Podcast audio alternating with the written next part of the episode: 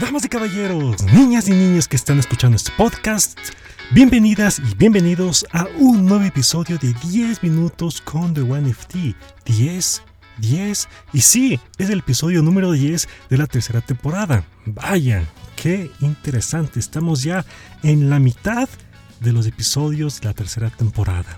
¿Cómo pasa el tiempo, no? Es increíblemente rápido cómo pasan los días, las semanas y de pronto estamos en el capítulo número 10. ¡Wow! Interesante. Bueno, ha sido eh, muy chévere el haber visto una película que me causó mucha sorpresa y es la que vamos justamente a hablar el día de hoy, con el título que lleva este episodio, una sorpresa llamada The Suicide Squad o El Escuadrón Suicida. La anterior semana se estrenó eh, ya por los diferentes medios que ahora son ya, eh, ya parece un estándar, ¿no? Tanto en cine y en las plataformas de streaming, en este caso de HBO Max, la película El Escuadrón Suicida o The Suicide Squad, la nueva película dirigida por James Gunn. Bueno, ¿qué les puedo decir de esta película? Vamos primero a decirles la verdad. Primero, antes que nada, este episodio también está lleno de spoilers, así que si es que no has visto esta película y quieres verla, pues lamentablemente tienes que decirme adiós. Hasta la otra semana. Y si es que no, pues chévere, atrévete y escúchame durante estos minutos que voy a hablar de esta película. Así que en 5, 4, 3, 2, 1, ahí viene.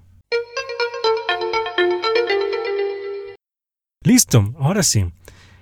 Una película que me causó mucha sorpresa en el hecho de que yo no pensaba de que iba a volver a tener algo de interesante saber sobre esta película de estos miembros que son más villanos dentro del universo de DC Comics, ya que la primera versión que vimos del Escuadrón Suicida fue una película que estuvo más o menos, ¿no?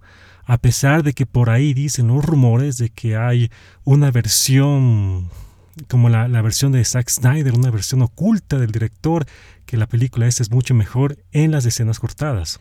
Pero bueno, nunca pasó y ahora vemos justamente al Escuadrón Suicida otra vez de regreso con nuevos miembros, algunos personajes regresaron de la anterior eh, saga y pues, wow, James Gunn hizo un muy. Realmente la experiencia que él tiene para hacer películas de superhéroes también lo pudo plasmar en esta película de Warner o de DC, ya que como ustedes saben, él fue el director de las anteriores películas de las Guardianes de la Galaxia de Marvel y de Disney, y por situaciones de la vida a él le despidieron. Entonces Warner dijo, vente acá, ayúdanos con esta película. Él dijo, con mucho gusto.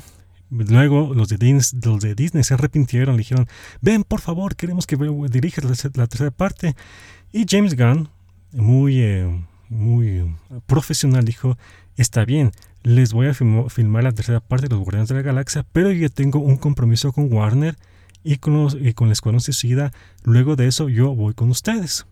Perfecto. Porque como otro hubiese dicho, no, entonces me voy otra vez a lo, a lo seguro que es Disney. Y no, pues aquí eh, James Gunn hizo un salto de fe e, e, hizo una película que al pasar los días, pues sí, o sea, uno se da cuenta que hizo muy bien la tarea. Definitivamente hizo muy buena la tarea. Les voy a contar un poco de la película y los aciertos que tiene James Gunn con la película. Primero, antes que nada, es una historia que va directo al grano. O sea, no se fueron por, por las... Por las nebulosas, etc. Y directamente en los primeros minutos, como toda película debe ser, va directamente al grano. O sea, esta película se va a tratar de esto. En este caso fue, nos vamos a dedicar a, la misión de destruir Judenheim, donde está una, una amenaza extraterrestre. Y así empieza la película. O sea, directo al grano. No se demoró en contar sobre el origen de cada uno de los nuevos miembros de la, del, del Escuadrón Suicida no se demoró en nada de esas cosas. Dio unos cuantos datos nada más, pero no, fue directo al grano. O sea, eso me gustó bastantísimo al inicio de la película, porque aparecen justamente algunos miembros de la, de la primera parte del Escuadrón Suicida, y pues algo sucede por ahí, Y mientras tanto, en otro lado de, la, de, esa, de esa isla, donde, porque todo, todo pasa en una isla, está el nuevo Escuadrón Suicida, eh, que está dirigida por eh, Idris Elba, que es de Bloodsport. Y genial, o sea, directamente pasó unas escenas de acción y, y, van directamente a las escenas donde está el nuevo Escuadrón Suicida. Y ahí se desarrolla toda la trama. O sea, fue genial que en pocos minutos eh, James Gunn dijo, aquí empieza esta película. ¡Paf! Y claro, ahí empiezan eh, algo de tramas interesantes, tiene momentos humorísticos, tiene momentos también de criticar un poco a la política norteamericana, ya que hay algunas escenas, por ejemplo, al inicio, James Gunn muestra la bandera norteamericana, ¿no? Diciendo, ah, estos son los patriotas, etcétera, y todo lo demás.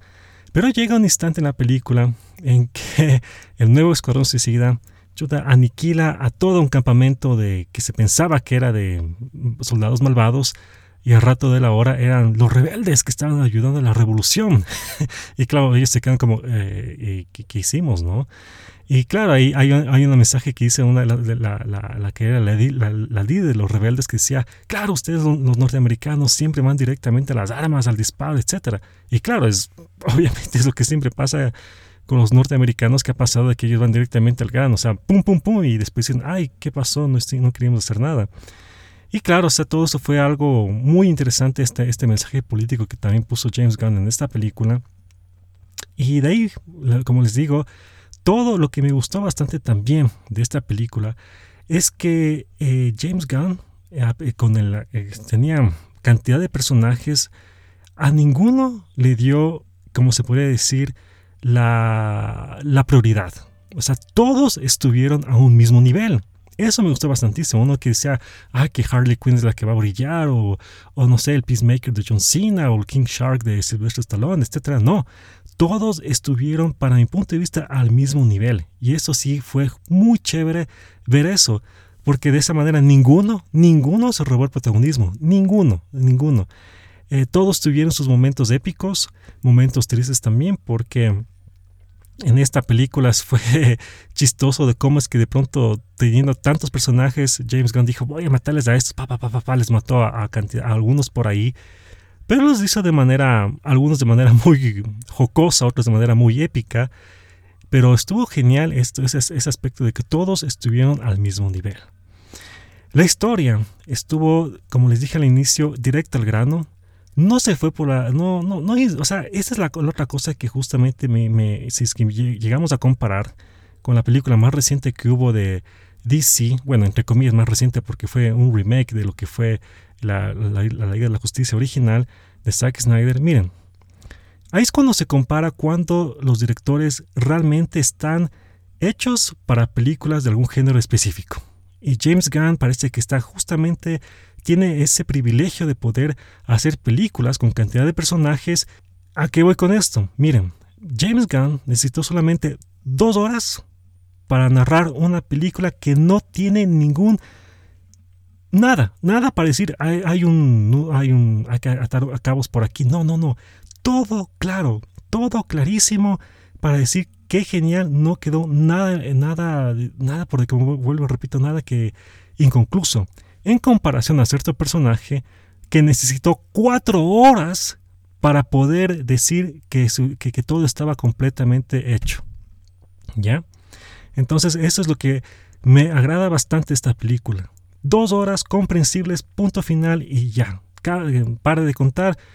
Y también lo más chévere que hizo James Gunn y esa libertad que le dieron fue que, está bien, ¿quieres hacer una, película que tenga algo de sangre? Te vamos, dale, sangre. Unas escenas de sangre geniales, bien planificadas, ah, mostrando algo de gore. Muy bien para, la película, estuvo súper bien hecho, eh, la película, eh, estos efectos especiales. También en lo que se refiere a, mm, a los villanos. Hay dos villanos aquí. O, bueno, hay una cantidad de villanos igual como eh, la cantidad de personajes heroicos, entre comillas, que son los del Escuadrón Suicida, ¿no? Y destaca aquí la villana que es Amanda Wyler. Sí, aunque no lo crean, esta es la villana principal porque hay una escena en que ella ya les quiere matar a todos. Y por ahí una de las personas que trabajan en su oficina se pone pilas le da un buen, golpe, un, buen golpe que evita que Amanda Waller les mate a los del Escuadrón Suicida y puedan cumplir con su objetivo. Otra cosa que también quiero agregar es la, eh, la, actuación de Sylvester Stallone. Mucha gente pensaba que King Shark iba a ser tipo Groot, que solamente iba a tener una, una palabra para decir, pero aquí el King Shark se ganó también la, el cariño por, esa ternura que tenía, también tenía esos momentos de violencia, pero más esa ternura y, que, hay, hay, un momento que le están golpeando a King Shark y dice, ay no, le van a matar y que no sea así, pero bueno, se recupera, les mata a los villanos y me gustó bastante que los pocos diálogos que tuvo Silvestre Stallone con King Shark estuvieron adecuados y por eso realmente volvió. Hizo, aquí James Gunn hizo lo que hizo con Groot, que es justamente les das un cariño a esos personas de CGI, o sea, de efectos especiales. Aquí en este caso fue con King Shark, ese tiburón que realmente a mí, en lo personal, fue el personaje que más me gustó. Pero bueno, de todas maneras, la cuestión está en que al final esta película es muy recomendable véanla bastante y más que todo, es como yo he dicho, esta película también es el claro ejemplo de cómo ya Warner y DC ya saben cómo manejar su universo. No es necesario que tengan que emular lo que hizo Marvel, que ese fue el, el error que tuvieron, y ahora sí, con esta película queda demostrado que realmente están, saben lo que tienen que hacer. Películas que no tienen que estar 100% ligadas a un universo, sino que pueden contar claramente las historias para cada uno de esos personajes que para muchos saben que son personajes B, villanos, pero que aquí se les hizo lucir a todos sin ninguna duda alguna. Así que estoy muy contento por esta película. Véanla si es que les gusta esto, este género de los superhéroes. Pero eso es lo que pienso con respecto al Escuadrón Suicida o The Suicide Squad del año 2021 de James Gunn. Muy buen trabajo, muy bien hecho. Y realmente si es que hacen una tercera parte, yo a ojos cerrados le contrato otra vez a James Gunn y para que vuelva a dirigir una película que realmente vale la pena y me gustó bastante. un último dato es como James Gunn aquí puso a sus actores fetiches también que participaron también en la, en la saga de los Guardianes de la Galaxia y también los puso aquí eh, como personajes secundarios o, por, o personajes ahí para encontrarlos. Así que eso es lo que les puedo decir del Escuadrón Suicida. Muy bien, buena película para qué decir. Así que sin más, muchas gracias por haber escuchado este episodio. Ya saben que pueden hacer sus donaciones a la página de Buy Me a Coffee para poder apoyar este podcast y al canal de YouTube y todos los links de interés lo pueden ver en cada uno de los episodios de esta temporada. Así que muchas gracias y será hasta la próxima. Así que, chao.